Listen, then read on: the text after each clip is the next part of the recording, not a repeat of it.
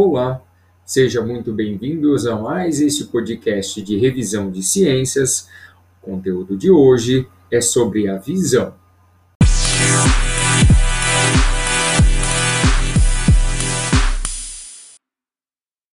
Ainda falando das formas de percepção do ambiente, hoje vamos falar sobre a percepção da luz e entender como o nosso corpo é capaz de perceber a luz do ambiente.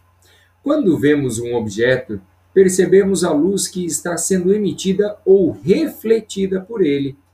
A luz chega aos nossos olhos e atinge as células fotorreceptoras da retina, que transformam um impulso luminoso em impulso nervoso. Os impulsos nervosos são levados pelo nervo óptico ao cérebro, onde são interpretados. Pessoas com hipermetropia enxergam bem os objetos que estão longe, mas não visualizam com nitidez objetos próximos. Para corrigir essa distorção, utilizamos lentes convergentes, que convergem os raios luminosos sobre a retina, formando uma imagem nítida. Já as pessoas que apresentam miopia enxergam com pouca nitidez os objetos que estão longe, vendo-os como uma imagem embaçada.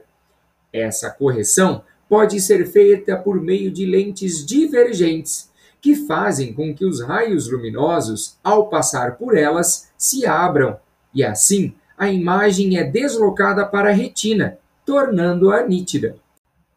Já as pessoas com presbiopia, ou também chamado de vista cansada, atinge geralmente pessoas com mais de 40 anos de idade.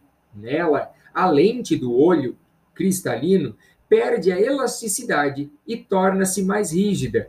Neste caso, a correção é feita com uso de lentes convergentes, mas também podem ser do tipo multifocais ou bifocais. Pessoas com astigmatismo apresentam uma dificuldade em observar objetos tanto próximos quanto distantes, ficando uma imagem bastante embaçada, sem nitidez, independente se estão próximos ou distantes.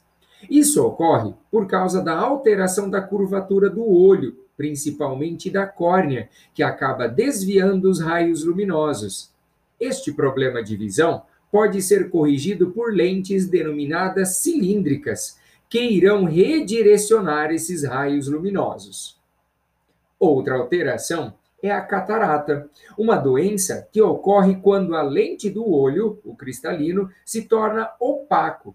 A maior causa acontece principalmente em pessoas mais idosas, onde ocorre uma hipersensibilidade à luz, uma vista bastante embaçada, com uma dificuldade na visualização das cores.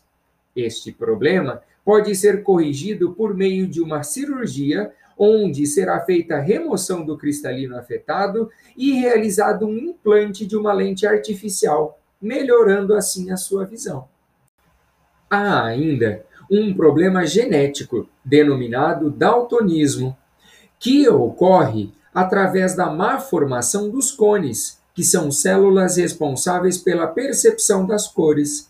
Dependendo do grau de daltonismo, a pessoa pode não distinguir uma ou várias cores, como verde, vermelho e violeta.